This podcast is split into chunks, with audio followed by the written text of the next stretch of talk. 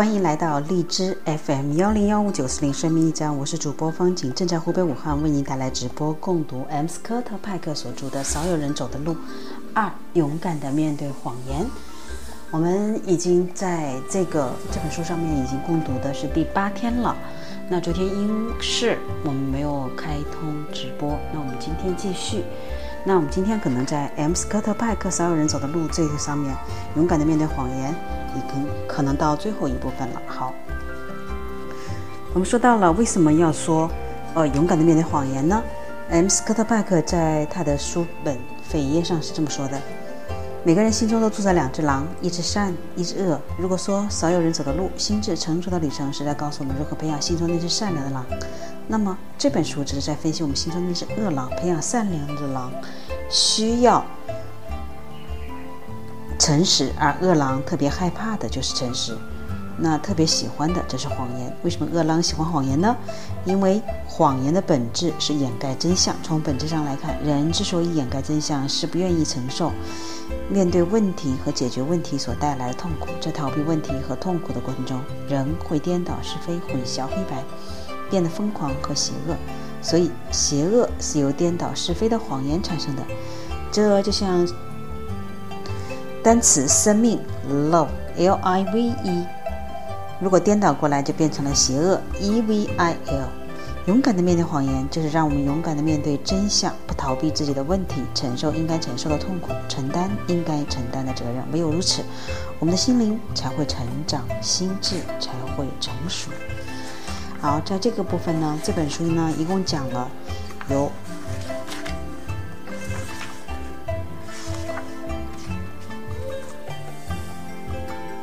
六个章节：一、谎言是经历疾病的根源；二、有没有罪恶感是善与恶的分水岭；三、压制别人就是压制邪恶；四、恶总是出现在爱需要的地方；五、从小缺乏爱，长大就容易变坏；呃，六、勇敢的面对谎言。呃，为什么天使会变成魔鬼呢？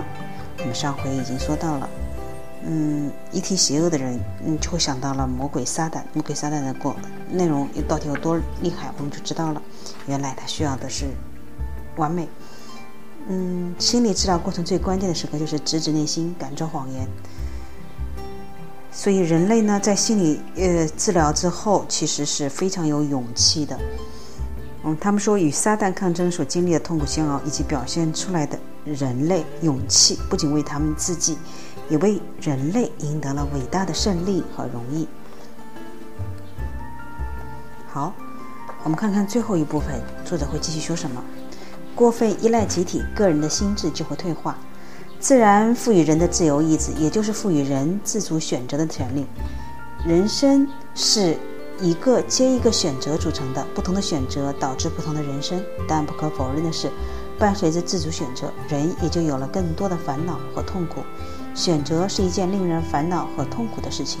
首先，选择意味着放弃，选择一条路就意味着放弃其他的路。有了一个选择，意味着要放弃其他的选择。由于人们不愿意放弃，所以每当面临选择时，内心总是充满了烦恼和痛苦。其次呢，选择会产生结果，人们必须为自己的选择负责，并承受选择所带来的结果。当然。好的结果让人欣喜，但坏的结果不仅会招致别人的指责、埋怨，也会让自己陷入懊恼和自责之中，令人痛苦不堪。许多人不愿意承担选择所带来的痛苦，便会把自主选择的权利拱手让给别人。这就是弗洛姆所说的逃避自由。逃避自由的人放弃了自主选择的权利，也就放弃了独立思考的能力。这意味着他们将失去独立的自我，失去自己的灵魂。一个没有灵魂的人，就像一张破碎的纸片，盲目的追逐着每一阵风，完全失去了掌控自己的能力，最终会成为魔鬼撒旦的工具，干出许多邪恶的事情。那军队是最容易让人放弃自主选择权利的地方。在这里，人不需要有自由意志。长官的意志就是士兵的意志，集体的利益高于一切，服从是他们的天职。所以，有权力动用军队的人必须是正义的人。如果军队被邪恶的人掌控，那么这这些没有自由意志的人也会不加思考地去执行邪恶的指令。那这里就向大家讲述一个发生在越南一个小村庄的事情。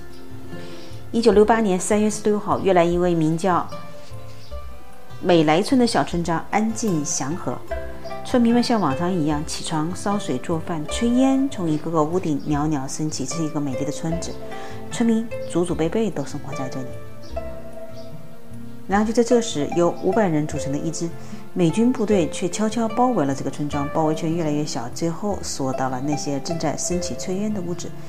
接着，令人恐怖的一幕发生了：这些全副武装的美军士兵用各种不同的武器不停地向民房内扫射，顿时安静祥和的村庄被笼罩在了一片血雨腥风之中。屠杀一直延至次日清晨。至少五六百名村民惨遭屠杀。据估计，参与这次屠杀事件的美军共有五百多人，但实际扣动扳机的只有五十人。大约有四百五十多人一直在旁边观看了整个屠杀过程。这就是震惊世界的美莱村屠杀事件。参与屠杀的部队名为巴克特遣部队。人们不仅会问：为什么这支部队会向手无寸铁的村民开枪呢？为什么在屠杀事件发生的之后整整一年中，军队内竟无一人揭发在美莱村犯下的残忍行径呢？这桩惨案发生在一年之后，才被一个名叫莱登豪尔的人披露出来。直到此时，美国社会大众才得知获悉美莱村屠杀事件的始末。莱登豪本人并非巴特。巴克特遣部队的一份子，他是从一位曾经到美莱村执行任务的朋友中得知此事的。一九七二年春，美军陆军参谋下令，由军医总部指派三名医生组成委员会，调查清楚造成美莱村屠杀事件的心理因素，然后再根据调查结果提出建议。他们希望能通过一些心理学上的手段，防止类似暴行的再次发生。我受命担任的就是调查委员会主席一职。经过一系列的调查研究，我们有了不少发现，并根据调查结果提出了相关建议。为什么这些美军士兵会那么没有人性呢？难道他们本就是邪恶的吗？其实，就那些参与屠杀的个人来说，他们并不一定邪恶，许多人都是心地善良之辈。然而，就是这些人加入集体后，却会变得如此邪恶。为什么会这样？为什么一些善良之人一旦进入了集体之中，就会变得毫无人性呢？原因就在于他们放弃了自由意志，把一切选择的权利都交给了集体。与此同时，他们也把选择的痛苦和责任交给了集体。换言之，过分依赖集体，个人的心智就容易退化。他们会把自我消失在集体里，把自己的灵魂出卖给集体，成为一个没有灵魂的人。集体让他们向东，他们就向东；集体让他们向西，他们就向西。自己不需要为自己的行为负责。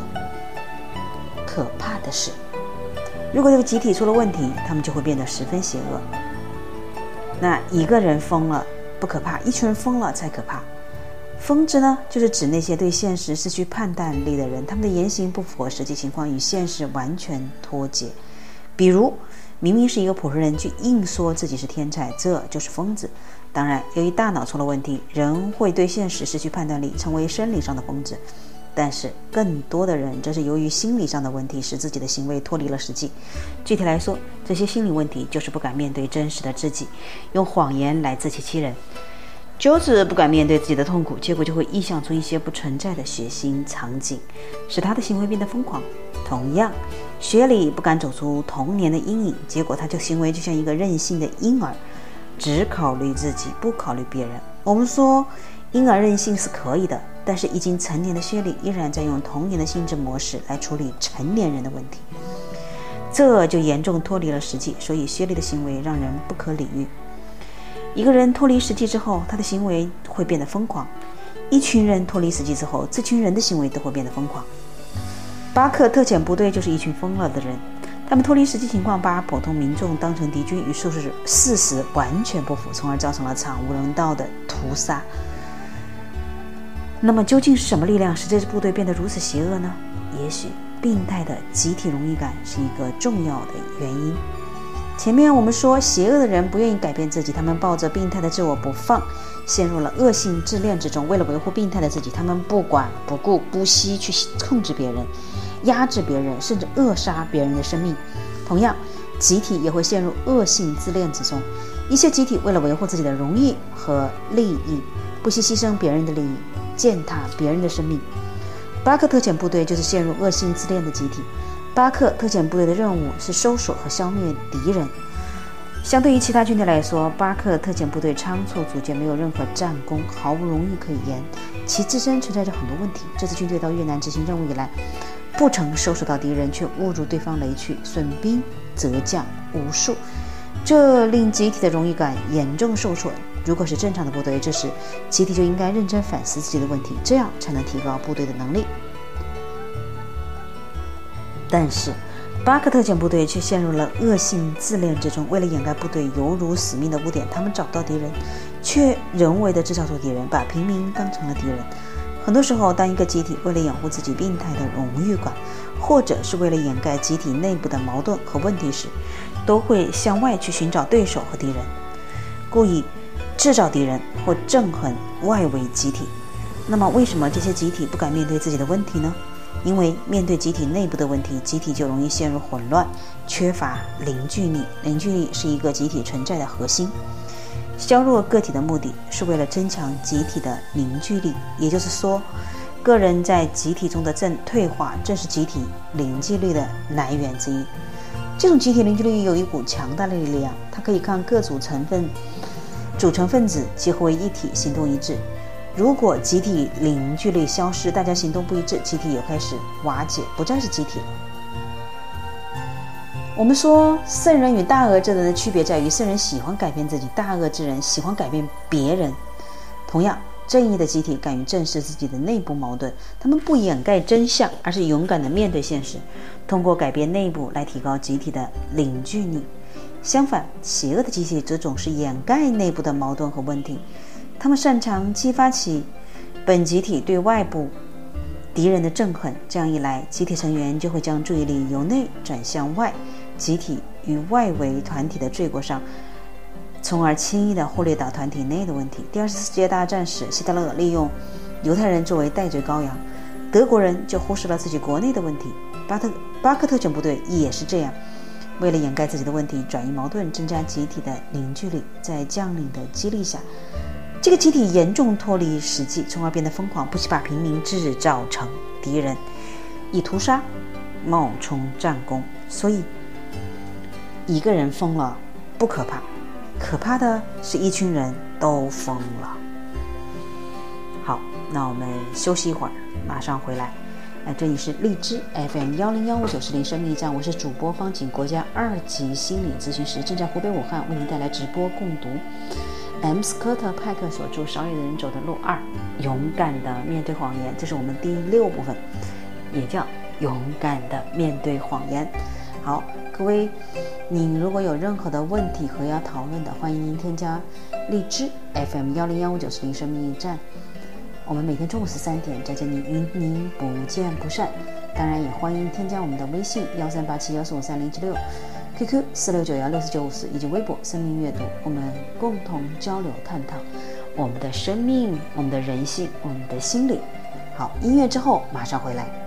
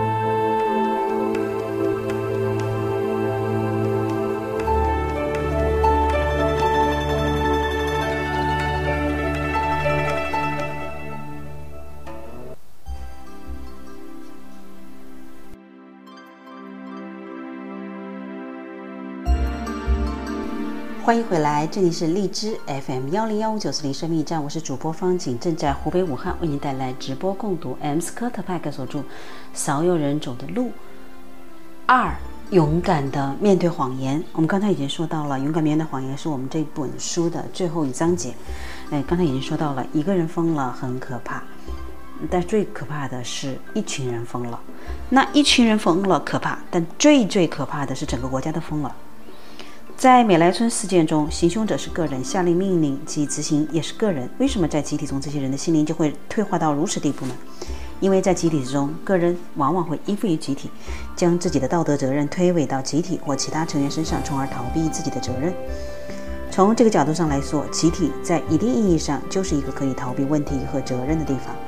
如果说单独的个体还知道自己的行为不易的话，那么集体内的个体则容易对于自己的行为缺乏基本的判断力，所以在集体之中，个人的心智极容易退化，极容易对自己的过错和罪行浑然不知，并由此而变成一个邪恶而不自知的人。这也告诉我们一个道理：在一群疯了的人中，一个正常的人很难保持理智。疯子的行为不切实际，是因为他们抱着病态的自我不放。抱着病态的自我不放，也就是我们所说的恶性自恋。集体会陷入恶性自恋，同样一个国家也会陷入恶性自恋。在越战中，美国整个国家都陷入了恶性自恋之中。恶性自恋意味着不敢面对真实的自己，用谎言来掩盖真相，表现的外在行为就是疯狂。对于恶性自恋的国家来说，失败是无法接受的。我们都知道。失败会使人痛苦，而痛苦往往会让人变得邪恶狠毒。实际上，失败的痛苦能够让我们通过自我检讨及自我批评的方式获得心灵的成长。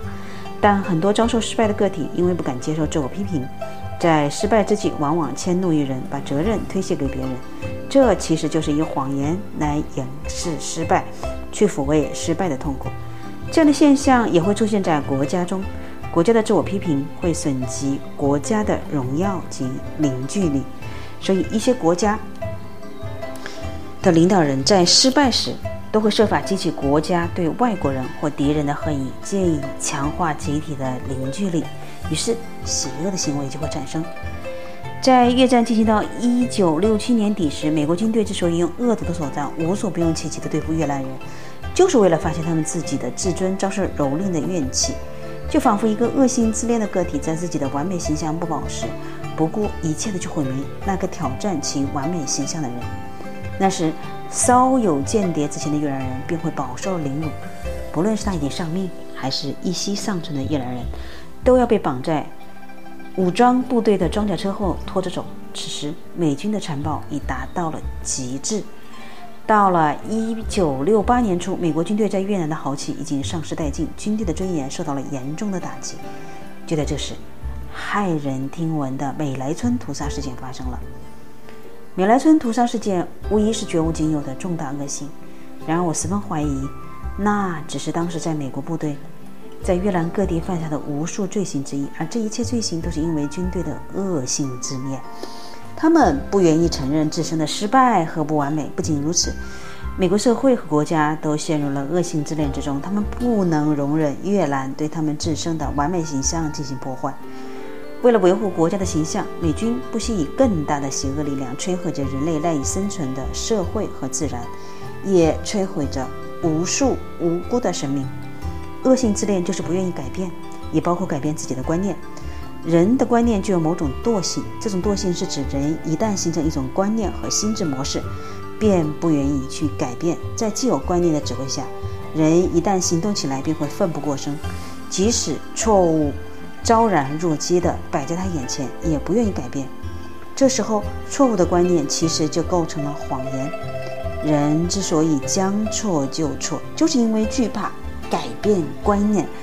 因为那将花费相当大的力气，并承受痛苦。一个人想要改变观念，首先要有自我怀疑及自我批评的心胸，敢于承认自己长期以来深信不疑的想法也许并不正确。在改变的过程中，我们的内心会产生各种纠结和困惑，这种滋味很不好受。也正因为如此，我们才会变得虚怀若谷，毫无偏见，不断的学习和思考，忠于事实。也就是在这个过程中，我们的心灵成长了，自己也变得更加成熟。但是很可惜，很多人在这条路上拒绝改变，他们选择用谎言去掩盖真相，以此逃避心灵成长所需承受的痛苦。美莱村事件发生时，美国的约翰逊政府就是一个选择了谎言的政府。同绝大多数庸庸碌碌的个体一样，他们从不心存疑惑，也没有自我怀疑及自我批评的心胸。他们认为，过去二十年发展形成的共产主义威胁论至今仍然适用。尽管无数证据显示，此观念已经不符合当前的形势了，但他们却不予理会。对他们来说，蒙上眼睛，不去承受观念改变的痛苦，更省事儿，更容易。他们选择用谎言自欺欺人，使其实质就是对于自我审视的抛弃，是一种极度的恶性自恋。对于一般人来讲，当证据呈现在眼前时，他们往往能够忍受所自我形象受挫带来的伤痛，承认自己确实有改变的需要，并修正自己的观念。但是，整个国家恶性自恋的程度却远远超过个体，并修正自。在面对真凭实据时，他们不但没有勇气自我批评，反而会设法去摧毁证据。他们这么做的目的，就是为了维护谎言，维持谎言背后虚幻的完美。这再次证明，恶性自恋终将导致邪恶。邪恶源于谎言。邪恶之人最大的特点就是撒谎成性。约翰逊总统显然不愿美国人了解他以美国大众的名义在越南的所作所为。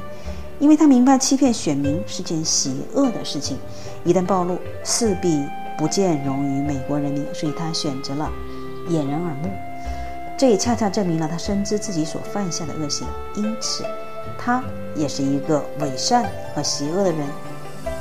然而，我们若将此当时种种的恶行完全归咎于约翰逊政府，不但是推诿，而且是罪恶。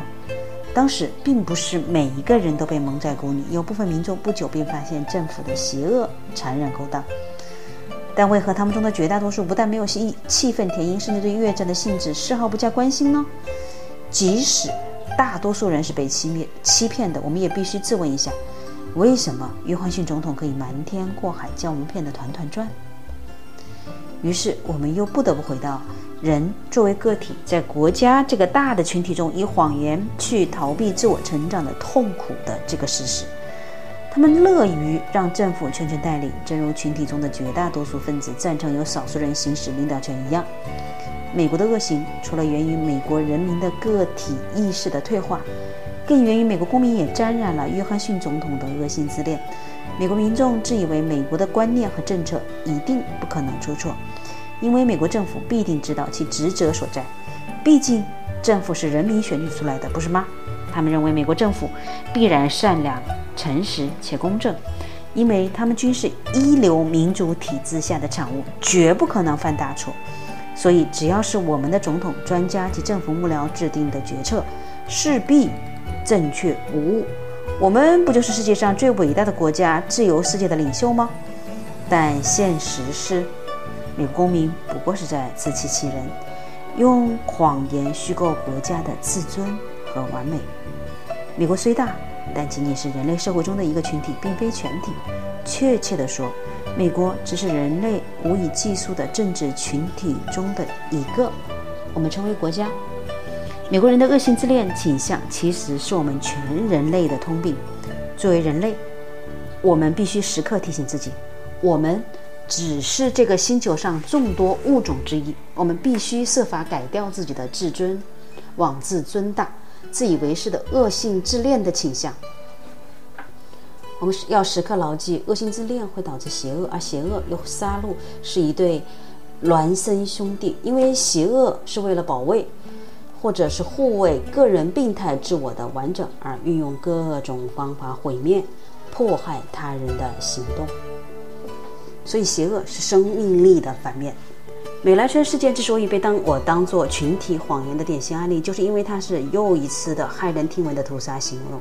但如果这次屠杀仅是一次过失而已，我绝不会在这上面做大做文章。关键是，它背后有一个真正可怕的凶手——战争。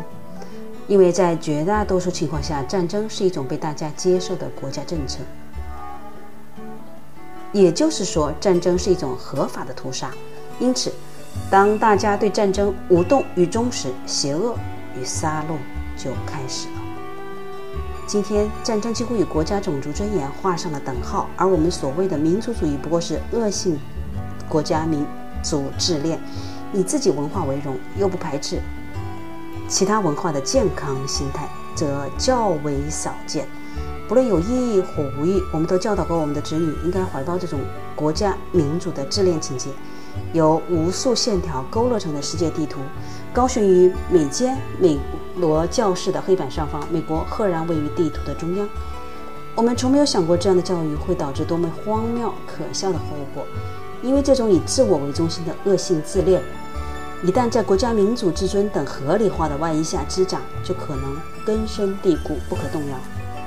而一旦有某种力量要撼动这种病态的信念，要么，那么战争就会随之而来。我很想以单纯的心态去看待战争。我承认，在人类历史中确实存在着为了道德正义而不得不发动的战争。虽然这样的情况了若星辰，但即使是这样，我也仍认为不要为了目的而不择手段。这是一个放之四海而皆准的伟大道德原则。我们这一文明的国家（打引号的文明）。就是这样变成邪恶之国的。不仅美国是这样，其他的国家也是这样。不仅过去如此，未来可能仍将如此，除非我们能连根铲除人性中恶性自恋的毒瘤，否则战争无法避免。勇敢地面对谎言，恶性自恋的人缺乏面对真实自我的勇气，所以才会选择用谎言来自欺欺人。与此同时，恶性自恋的人害怕改变，所以才会疯狂地去改变和控制别人，甚至不惜屠杀无辜的生命。不管是对个人还是集体，亦或是整个国家，勇气都是一个关键词。只有勇敢地面对自己的问题，才能解决问题；只有勇敢地面对谎言，才能忠于事实。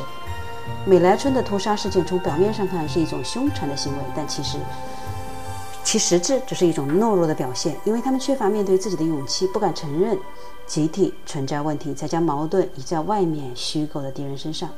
当然，美兰村的屠杀事件并不是一个偶然的突发事件，邪恶并不只是在1968年的某一天清晨，在地球的某一域爆发了一次而已。这种邪恶可能随时出现在世界各地的任何一处。同样，邪恶不仅出现在军队，它。也会出现在任何人身上。总之，不能勇敢面对自己的问题，就容易产生邪恶。在父母与儿子之间，卢克的父母不能勇敢地面对自己的问题，结果就会压制卢克，把卢克培养成一具行尸走肉。在夫妻之间，桑德拉不敢面对自己的性体心理问题，才会去控制亨利，增加了亨利的依赖感。同样，雪莉不敢正视自己的童年问题，才会变得恶性自恋。相反。Daisy 是勇敢的，她敢于面对自己的问题，最终克服自己强烈的依赖心理，摆脱了母亲的束缚，开始了心智成熟的旅程。George 是勇敢的，他敢于承受人生正常的痛苦，最后才避免心理疾病的痛苦。我一再强调，心理治疗的过程是一个揭穿谎言的过程，揭穿谎言需要勇气。那么，勇气从何而来呢？勇气来源于爱，爱能给予我们勇气去对抗一切谎言和邪恶。实际上，那些不敢面对谎言的人，都是因为童年时缺乏了爱。一个人如果心中缺乏了爱，他就没有勇气去直面内心的痛苦，就会用谎言来逃避。相反，只要人的心中拥有了足够多的爱的力量，他就能勇敢地去面对人生道路上的任何艰难险阻。为什么母亲能够用生命去拯救新生的婴儿呢？是爱给了他勇气。当我们审视本书中的每一个邪恶的人，不难发现，正是因为缺少爱，他们才没有勇气去战胜谎言。在我多年的心理治疗生涯中，我渐渐悟出，爱，而且只有爱才能给我们最终战胜谎言的勇气。而一旦心中有爱，任何心理疾病都无法轻视你。任何邪意、邪恶都无法靠近你。有一位邪恶交战数年的老神父说过一段话，在这段话中，他们对爱的力量进行了生动形象的阐释。他说：“对付和战胜邪恶的方式不一而足，但是这些方式均只是真理的一部分。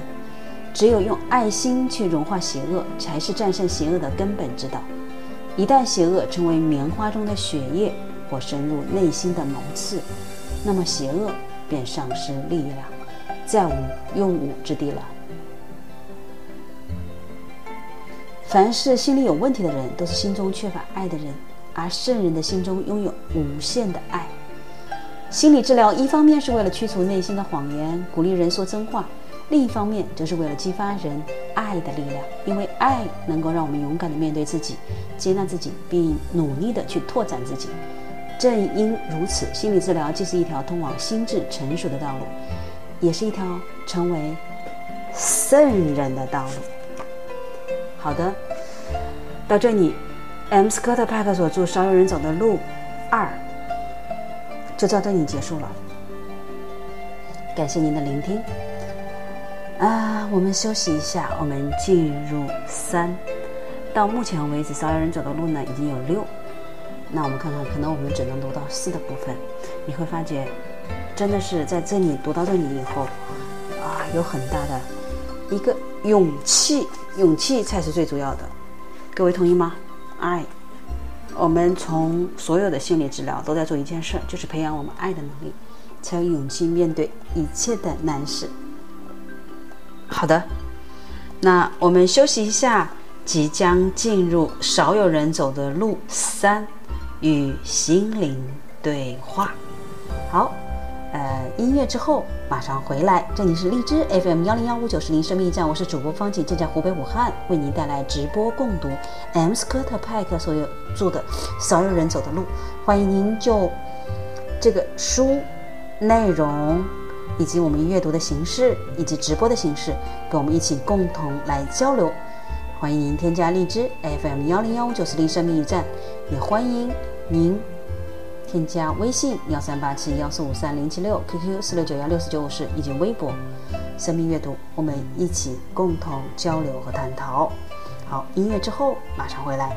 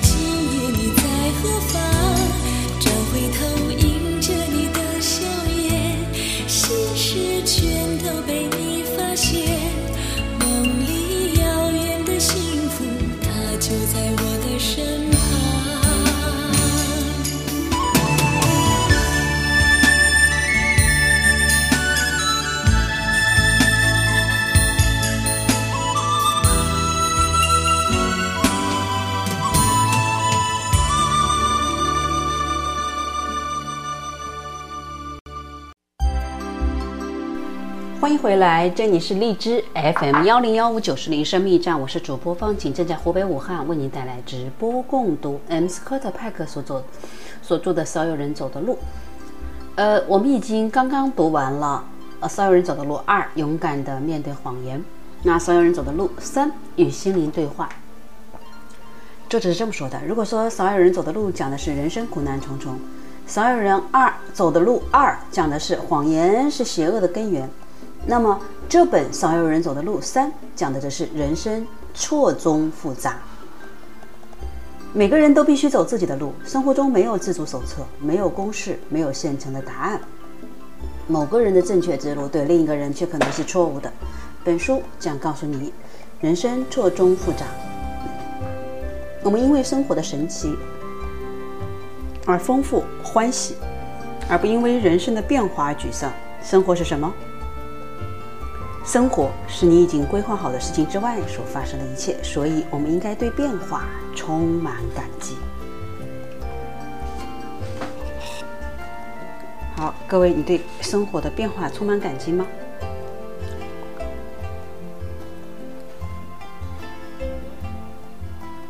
中文版序是这么说到的：你不能解决问题，你就会成为问题。毫无疑问，这不是一一本容易读懂的书，但可以肯定的是，这是一本无论你花多大的精力都值得的书。不管你是否愿意，我们在心智成熟的旅途上都会遇到这样的问题：物质越来越丰盛，心灵却越来越空虚。我们对身体的健康牵肠挂肚，对心理的问题却漠然处之。在大多数人心目中，似乎只要不去跳楼、不去精神病院，就没有心理疾病。殊不知，几乎人人都有不同程度的心理疾病。当儿女抱怨没有得到很好的照顾时，父母总会辩解：怎么没有照顾好你？缺你吃了还是缺你穿了？父母似乎从来就没有意识到儿女还有自己的心理需求。每个家长都说深爱自己的儿女，但未必人人都懂得爱。游泳池边，一群学游泳的孩子哭成一片，绝大多数都不敢跳进水里。一些母亲抱走了自己的孩子。他们说爱自己的孩子，不愿意让他们恐惧。也有一些母亲硬着心肠将自己的孩子赶入水中。那么，究竟谁是真正深爱自己的女儿呢？儿女，成长是痛苦的。一个成熟的人一定经历过许许多多痛苦。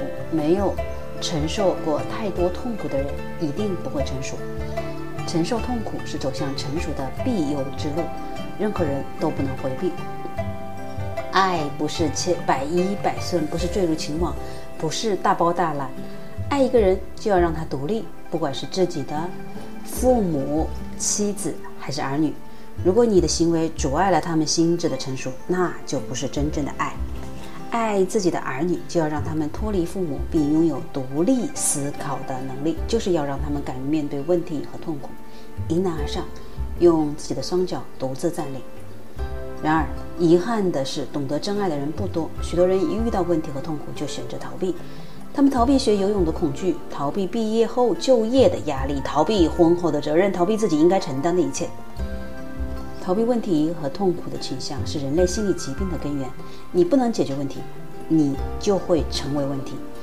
成长之路充满艰辛，它不是一条平坦的阳光道，而是荒芜沙漠里一条小径，遍布荆棘和硕石。在这条少有人走的路上，一些勇士正在前行，他们将超越自我，迈向一个新的天地。那之前少有人走的路，心智成熟的旅程，它是给渴望心灵成长、心智成熟的人带来了些许安慰。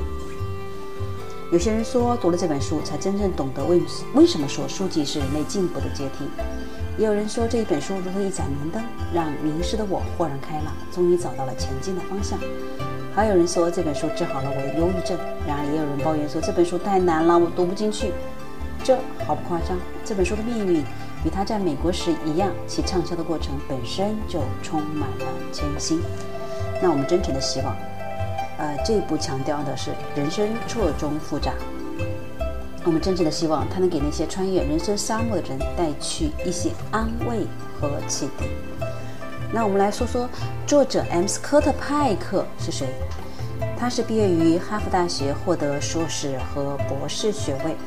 他长期从事心理治疗实践，取得了卓著成绩，被誉为我们这个时代杰出的心理医生。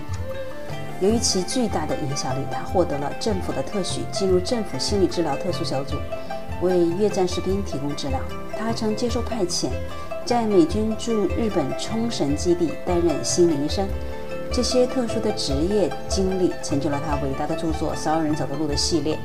该书在《纽约时报》的畅销书排行榜上连续上榜近二十年，被西方媒体誉为来自上帝之手的时代杰作，创造了出版史上的一大奇迹。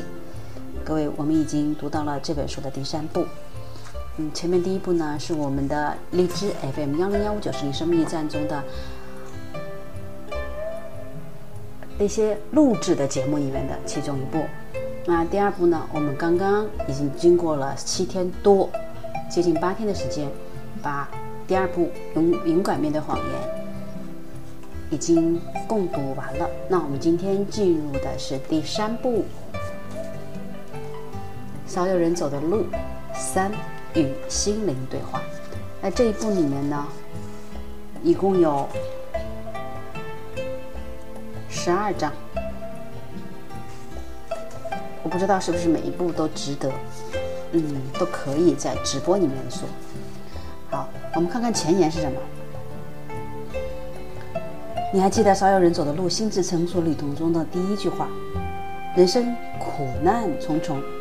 那是一个颠扑不破的真理。现在在少有人走的路三与心灵对话中，我要说的是，人生错综复杂，每个人都必须走自己的路。生活中没有自助手册，没有公式，没有现成答案。某个人的正确之路对另一个人却可能是错误。在这本书你找不到走这条路，在这儿左转之类的指南。生活之路不是由沥青铺就的阳关套，它没有通明的灯火，更没有路标，它是荒漠中一条坎坷的小径。在这本书里，我将尽量写下过去十年来的一些感悟。它曾是我在走过荒漠时略感轻松。我会告诉你，当我迷路的时候，我是通过哪些苔藓重新找对了方向。当然，我一定会提醒你，在红树林里，许多树的四周受生长的苔藓，所以很多时候你还得自行判断。我还要提醒你，不要以为人生之路平坦无阻，但是只要你一步步踏出去，就不。能不断前进。我个人心智成熟的进程，并不一定是每个人都会经历的道路。人生的路像一连串同心圆，从圆心向外不断扩张，其中的关联无法用任何简单直接的原理说明。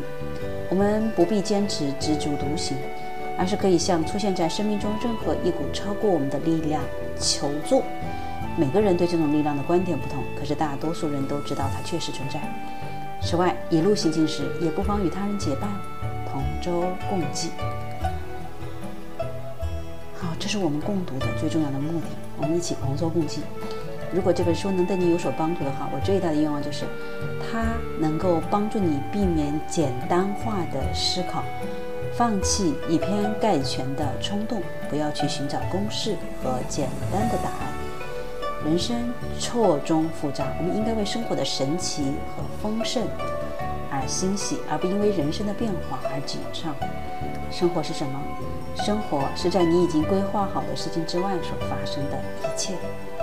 所以，我们应该对变化充满感激。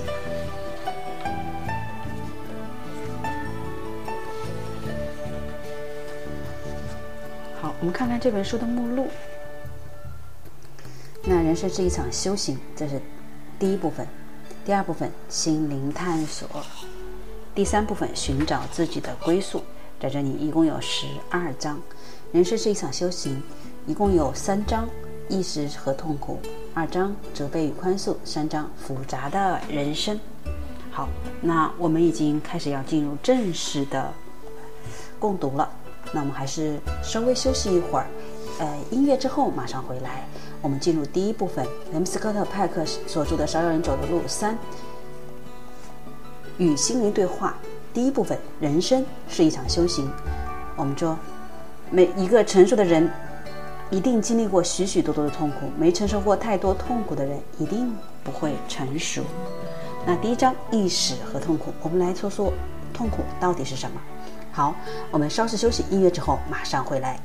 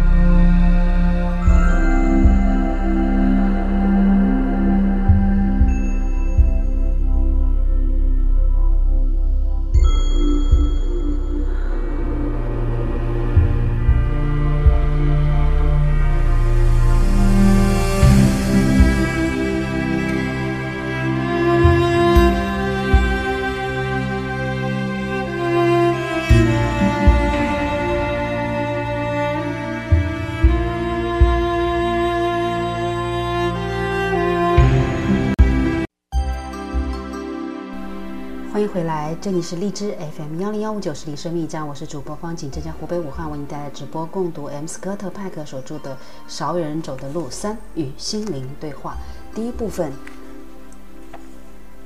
人生是一场修行啊，第一章，意识和痛苦。一个成熟的人一定经经历过许许多多的痛苦，没承受过太多痛苦的人一定不会成熟。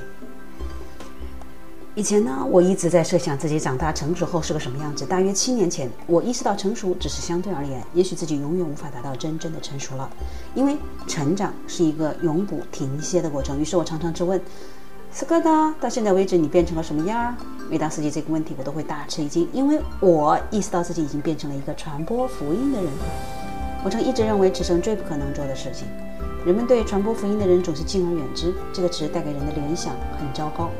它会让你脑海中出现这样一幅画面：一个油头粉面、指甲修剪的整整齐齐的牧师，西装革履，戴满金戒指的手捏着仿皮的圣经，忘情高喊：“主啊，救救我！”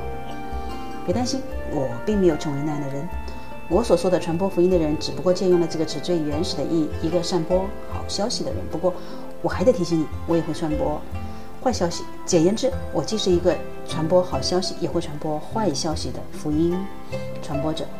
接着我就会问你，有一个好消息和一个坏消息，你想先听哪个？如果你与我一样习惯于先苦后甜，你一定会说，嗯，那就先说说坏消息吧。那么我就先宣布那个坏消息。其实我什么也不知道。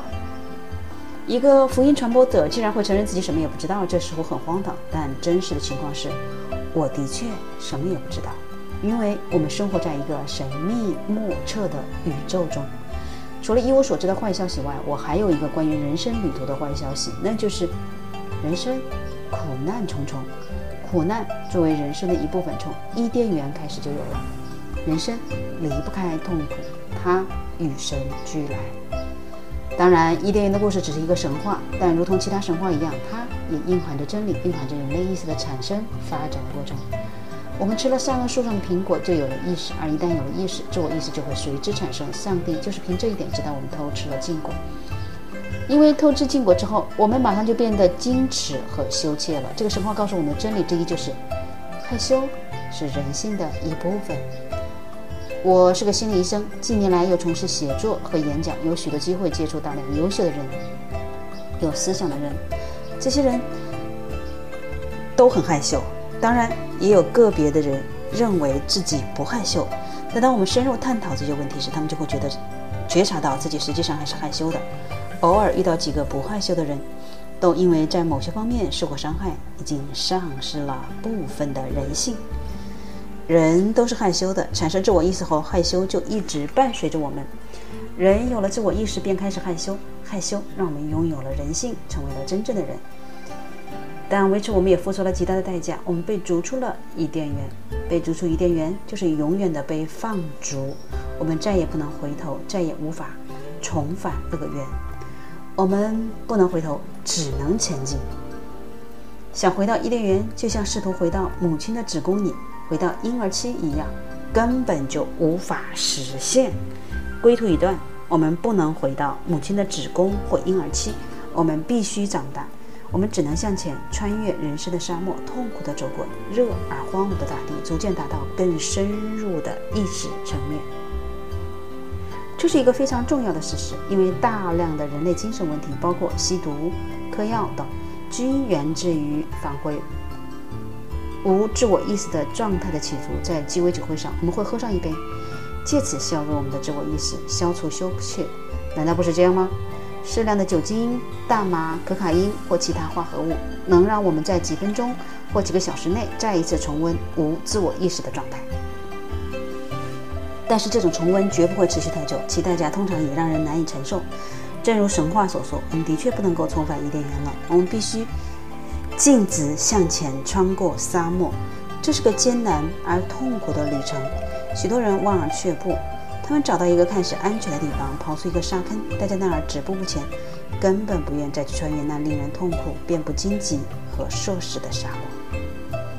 虽然多数人都听过弗兰克的名克林的名言“唯有痛苦才会带来教益”，但真正能践行的人很少。许多人难以忍受横穿沙漠的痛苦，于是都早早地中断了这一旅程。疾病不仅是生理上的失调，也表现为心理上的拒绝成熟。这种心理疾病完全可以通过心灵的成长加以调节。那些在生活中早早就停止了学习和成长、拒绝改变而固步自封的人们，经常会陷入这种被称作“第二童年”的困境。他们变得牢骚满腹、吹毛求疵，并且以自我为中心。其实这不是真正意义上的第二童年，而是他们第一童年的延续。这些人以陈旧而脆弱的成年做掩饰，暴露出的是一种拒绝成长的孩子气。心理医生都知道，很多外表已经成年的人，内心却还是个情绪化的孩子。他们裹着成人的衣服，但心灵仍停留在童年。这些人拒绝成熟，只能在人生的旅途上徘徊不前。之所以有这样的结论，并不是因为我们来治疗的人不及一般人成熟，正相反，那些因。渴望成长而来做心理治疗的人，恰恰是想摆脱幼稚和孩子气的人。他们只不过一时还没有找到出路而已。说实话，这种人为数不多，所以我才说是少有人走的路。相反，很多人则拒绝成长，他们不愿意承受成长的痛苦和烦恼，极力在逃避。或许，这就是他们特别讨厌谈论变老话题的原因。那记得在一九八零年一月，在我写完《少有人走的路：心智成熟之旅》后不久，在华盛顿特区，我包了一辆出租车去很多电台和电视台做节目。走了几家后，出租车司机问我：“嗨，伙计，你是干啥的？”我告诉他：“我正在推广一本书。”他说：“写什么呢？”于是我跟他谈了一些心理学和信仰方面的道理。大约半分钟后，他发表了看法：“啊哈。”听起来好像人生的许多屁事还真有可能兜兜拢。虽然他是个粗人，借着洞察事物的天赋，看得出他经历过苦难，并且没有回避。他正在进行心智成熟的旅程。人们就是不愿意谈论真正的成熟，因为他太痛苦了。成熟不在于你是否西装革履、谈吐文雅，而在于你是否能面对问题和痛苦而不回避。一个成熟的人一定经历过许许多多的痛苦，没承受过太多痛苦的人一定不会成熟。承受痛苦是走向成熟的必由之路，任何人都不能回避。逃避痛苦是人类心理疾病的根源，因为人人都得有逃避痛苦的倾向，所以我们大多数人都或多或少存在着一定的心理疾病。心理学大师荣格说：“逃避人生的痛苦，你就会患上神经功能症。”不少人为逃避痛苦，正遭受着神经功能症的折磨。值得庆幸的是，许多人都能坦然面对，及时寻求心理治疗，以积极的心态去面对人生正常的痛苦。人生的痛苦具有非凡的价值。勇于承担责任，敢于面对困难，你就能超越自我，让自己的心灵变得健康。好的。那我们今天已经开启了 M. 斯科特所做的《少有人走的路》的第三部的开头。那今天我们就先到这里。那明天中午十三点，我们在荔枝 FM 幺零幺五九十零生命驿站里面不见不散。感谢您的聆听，我们明天中午十三点再见。